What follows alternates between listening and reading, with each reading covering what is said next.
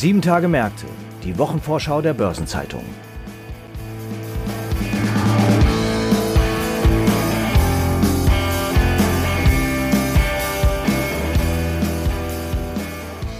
Der Reigen der durch Feiertage verkürzten Wochen liegt nun hinter uns und die 25. Kalenderwoche erwartet uns mit einigen spannenden Terminen.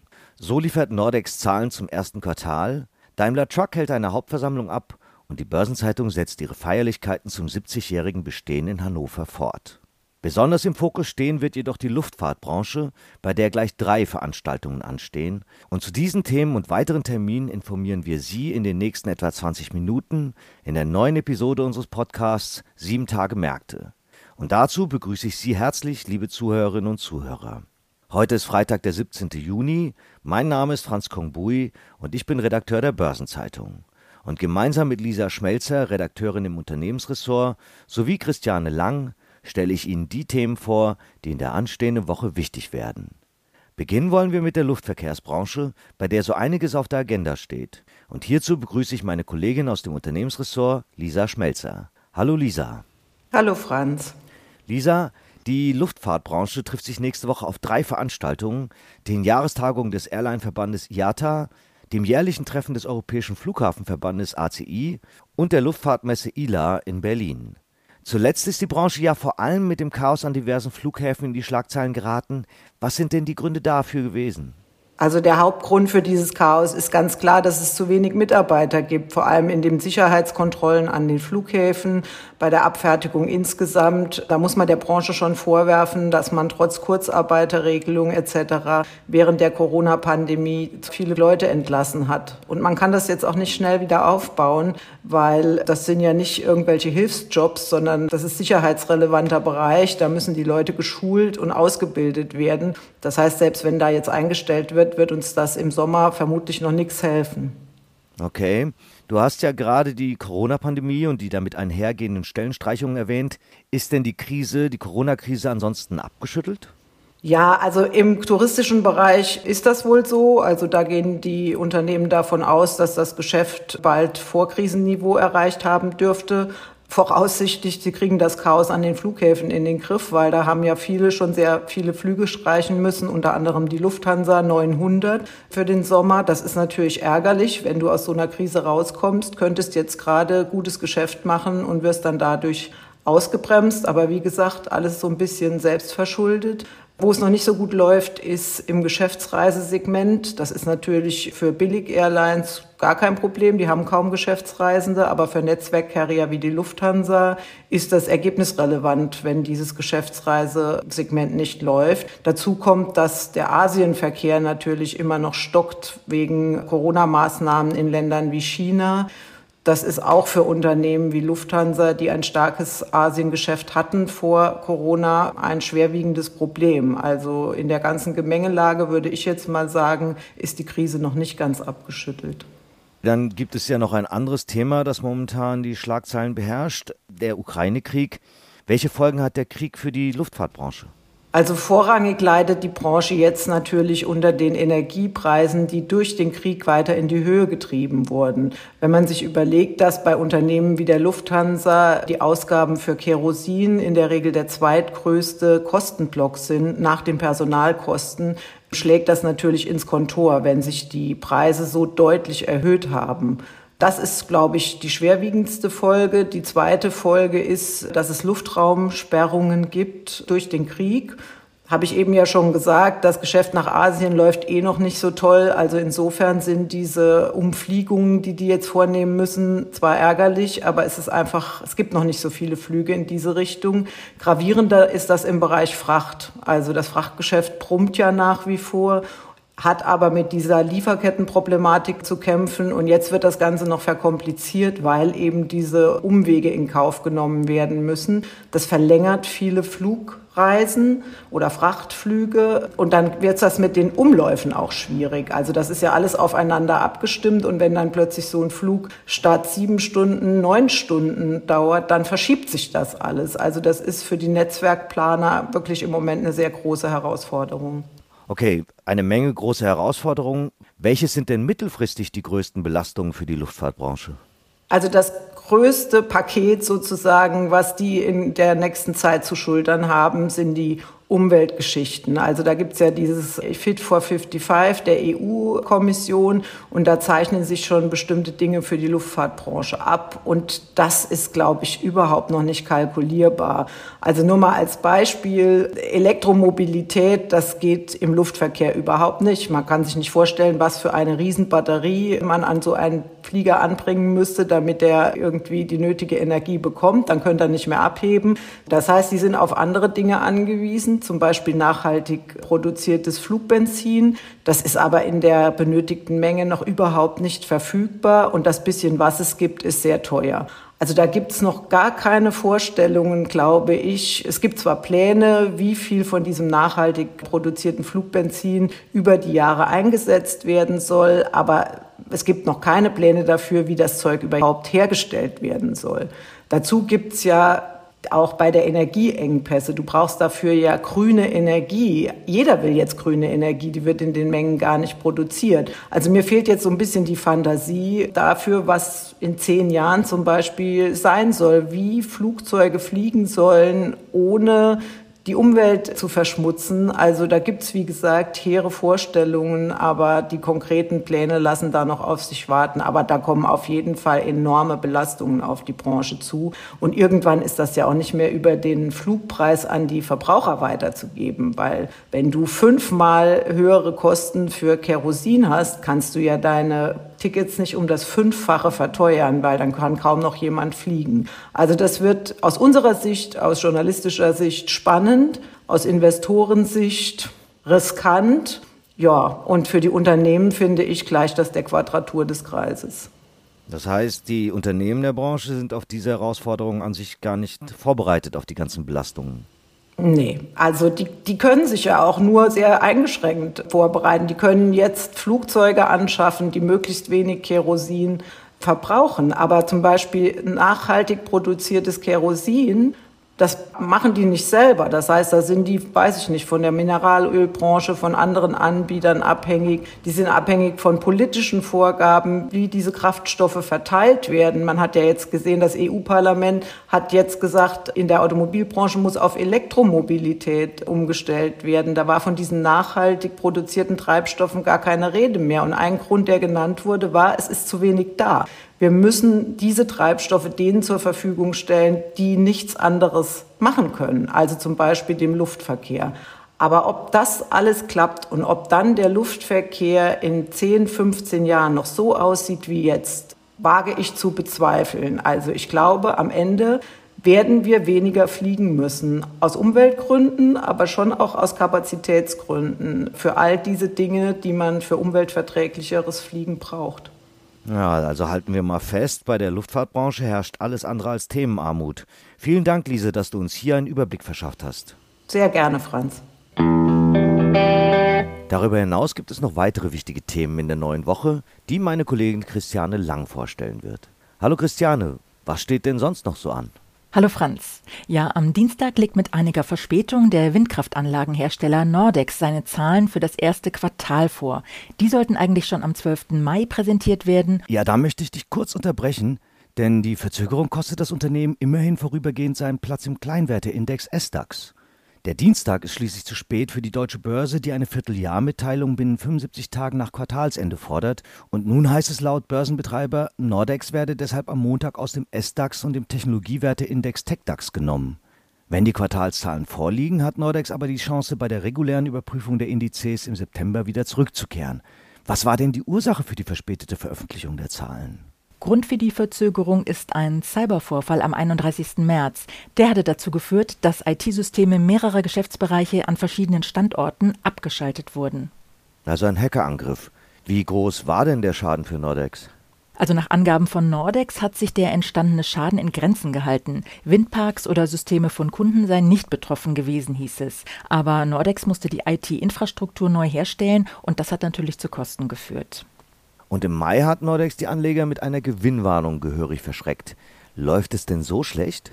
Naja, nach einem ordentlichen ersten Quartal, wobei auch hier die gestiegenen Kosten für Rohstoffe und Transport das Ergebnis belastet hatten, haben dann im weiteren Verlauf die Unsicherheiten wegen des Ukraine-Krieges und die Probleme mit den Lieferketten für schwindende Zuversicht gesorgt.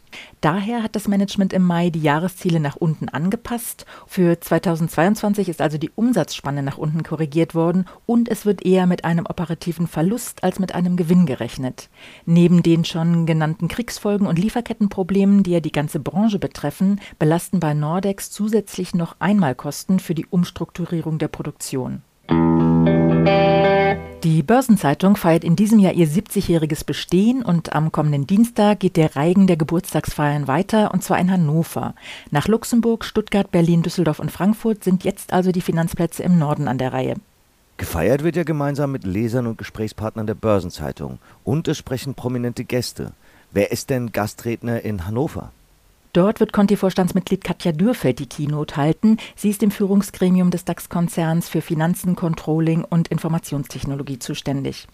Eine Woche später dann, am Dienstag, den 28. Juni, wird die Börsenzeitung ihr Jubiläum dann am Finanzplatz Hamburg begehen. Festredner wird dort Rolf Haben-Jansen sein, Vorstandsvorsitzender von Hapag-Lloyd. Und den Abschluss bildet am 4. Juli München mit Allianz-Vorstandschef Oliver Bäte als Gastredner. Leserinnen und Leser, die Interesse an der Teilnahme an einer der Feiern haben, können sich übrigens per Mail unter redaktion.börsen-zeitung.de anmelden. Aber jetzt schauen wir mal auf das Gründungsjahr der Börsenzeitung 1952.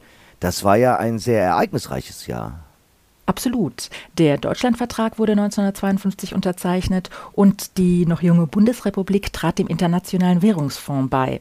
Zugleich beschleunigte sich die Rückkehr auf den Weltmarkt und die Arbeitslosigkeit ist spürbar gesunken. Es gab damals also viel Stoff für die neu gegründete Zeitung. Am Mittwoch findet eine Premiere im Hauptversammlungskalender statt. Und zwar lädt Daimler Truck zum ersten Aktionärstreffen ein. Die Lkw- und Bussparte von Daimler ist ja im vergangenen Dezember an die Börse gegangen und seit März im DAX. Ja, die HV findet online statt. Das ist für ein erstes Aktionärstreffen sicher nicht optimal. Besonders nicht in der aktuellen Lage. Denn im jetzigen Umfeld gibt es sicher einigen Gesprächsbedarf bei den Anteilseignern. Ganz sicher. Die augenblickliche Lage macht natürlich auch Daimler Truck zu schaffen. Schon im vergangenen Jahr hat der Halbleitermangel das Geschäft der Nutzfahrzeughersteller getrübt und dieser Engpass besteht nach wie vor. Jetzt schlagen zusätzlich die Folgen des Ukraine-Krieges ins Kontor, denn der stark gestiegene Dieselpreis macht den Kunden von Daimler Truck den Speditionen Druck. Aber noch Ende März hatte Daimler Truck von einer sehr guten Auftragslage gesprochen. Das heißt, die hohen Dieselpreise hatten zumindest da noch nicht zu Auftragsstornierungen bei den Kunden geführt. Und Aufsichtsratschef Joe Käser hat sich ja auch kürzlich optimistisch geäußert. Genau. In einem Brief an die Aktionäre hat Käser auf dieses volatile Umfeld hingewiesen und geschrieben, ich zitiere, wir stellen uns nach Kräften darauf ein. Alles in allem sei man zuversichtlich, dass das erste Jahr als unabhängiges Unternehmen ein erfolgreiches Jahr sein werde, sofern sich die heutigen Rahmenbedingungen nicht verschlechtern, hatte Käser betont. Im ersten Quartal ist jedoch die Umsatzrendite trotz einer Umsatzsteigerung bereits gesunken. Auch 2021 war schon schwierig, wie du sagst. Eine Dividende wird ja nicht gezahlt.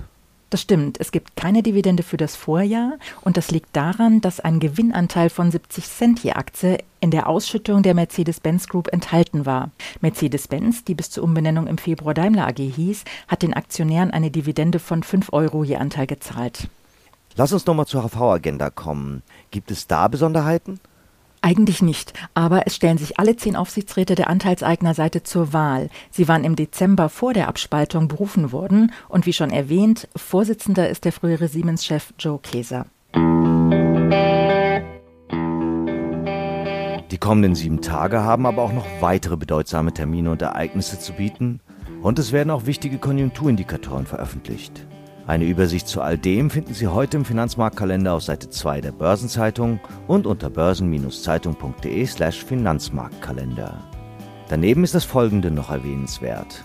Am Montag sind die Börsen in den USA feiertagsbedingt geschlossen. In Luxemburg treffen sich die Außenminister der Europäischen Union. In China wird der Zinsentscheid der PBOC erwartet. Und die IG Metall führt eine Pressekonferenz zur Forderungsempfehlung für die Tarifrunde der Metall- und Elektroindustrie 2022 durch. Am Dienstag startet die Automatica 2022, eine Messe für Robotik und Automation, die bis zum Freitag in München stattfindet. Der Bundesverband der deutschen Industrie BDI veranstaltet den Tag der deutschen Industrie. Die dreitägige Energiemesse eWorld Energy and Water wird in Essen eröffnet. Zur Wochenmitte finden in Berlin die bankwirtschaftliche Tagung der Volksbanken und Raiffeisenbanken und der ZIA-Tag der Immobilienwirtschaft statt. Und am Europäischen Gerichtshof wird ein Urteil zur Untersagung der Gründung eines Gemeinschaftsunternehmens durch Tata Steel und ThyssenKrupp erwartet.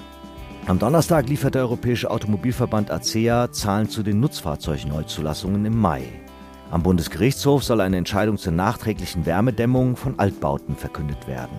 Parallel wird dort über den Anspruch gegen Internetzugangsanbieter auf Einrichtung von Websperren verhandelt. Die US-Notenbank Fed veröffentlicht derweil die Ergebnisse des jährlichen Bankenstresstests. In Brüssel findet der Gipfel der EU-Staats- und Regierungschefs statt, während in Berlin die Jahrestagung der European School of Management and Technology zu den Themen Nachhaltigkeit und Klimaschutz durchgeführt wird. Und die norwegische Zentralbank informiert über ihren Zinsentscheid. Und am Freitag sind die Börsen in Schweden und Finnland feiertagsbedingt geschlossen. Ein paar runde Geburtstage gibt es in den nächsten Tagen ebenfalls zu feiern. 60 Jahre alt wird Georg Schürmann, Deutschlandchef der Triodos Bank sowie Mitglied im neu besetzten Sustainable Finance Beirat. Ihren 65. Geburtstag feiern Juliane Kokott, Generalanwältin am Europäischen Gerichtshof, Günther Högner, Vorstandschef der Nassauischen Sparkasse NASPA, der ehemalige Vorstandsvorsitzende von Karl Zeiss, Michael Kaschke, Joachim von Schorlimmer, COO und stellvertretender Vorstandschef von ING Deutschland, der ehemalige Siemens-Chef Joe Käser, der wie vorhin erwähnt nun Aussichtsratschef von Daimler Truck ist, und Jörg Hove, vormals Kommunikationschef von Daimler und jetzt Generalbevollmächtigter für Außenbeziehungen und Kommunikation bei Daimler Truck.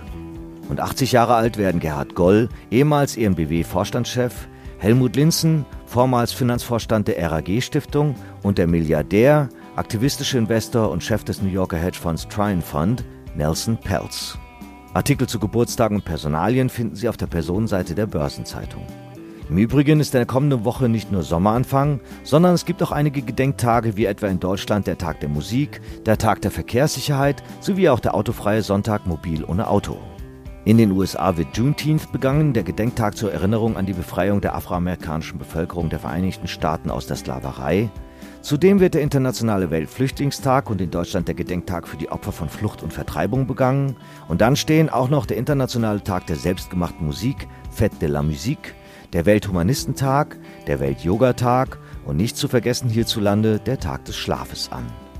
Überdies ist es 50 Jahre her, dass die Fußballnationalmannschaft der Herren ihren ersten EM-Titel seinerzeit gegen die Sowjetunion gewann. Und vor zehn Jahren flüchtete der Australier Julian Assange, seines Zeichens Gründer von Wikileaks, in die Londoner Botschaft Ecuadors und bat dort um politisches Asyl, um einer Auslieferung nach Schweden zu entgehen. Zum Schluss noch ein paar Hinweise in eigener Sache. In der Sonnabendausgabe der Börsenzeitung finden Sie neben der Spezialthemaseite Recht und Kapitalmarkt eine Sonderbeilage zum Thema Investor Relations. Am Dienstag gibt es eine neue Ausgabe von Rules and Regulations, dem Regulierungsnewsletter der Börsenzeitung in deutscher und englischer Sprache. Am Mittwoch erscheint eine Sonderbeilage zum Thema Volks- und Raiffeisenbanken und an dem Tag kommt zudem eine neue Folge von Hashtag Volatility, der Anlagepodcast von Börsenzeitung und QC Partners. Im Übrigen ist eine neue Episode von Nachhaltiges Investieren, der Podcast von Börsenzeitung und Union Investment rund um Sustainable Finance veröffentlicht worden. Darin spricht Christopher Müller, Leiter des Portfolio-Managements der St. Galler Kantonalbank Deutschland AG, unter anderem über die Konstruktion klimaneutraler Portfolios. Und hören Sie auch in Nachgefragt den Podcast von Börsenzeitung in Partnerschaft mit PwC zum Corporate Finance Award rein. Und damit sind wir am Ende dieser Episode angelangt. Redaktionsschluss für diese Ausgabe war wegen des Feiertags Frohen Leichnam bereits Mittwoch, 15. Juni, 18 Uhr. Eine Gesamtübersicht über Konjunktur- und Unternehmenstermine finden Sie in unserem Terminbereich unter börsen-zeitung.de/termine. Alle genannten Links sind mitsamt weiteren Informationen in den Show Notes zu dieser Folge aufgeführt. Wie stets wünschen wir Ihnen an dieser Stelle einen guten Wochenabschluss und ein erholsames Wochenende. Tschüss und alles Gute.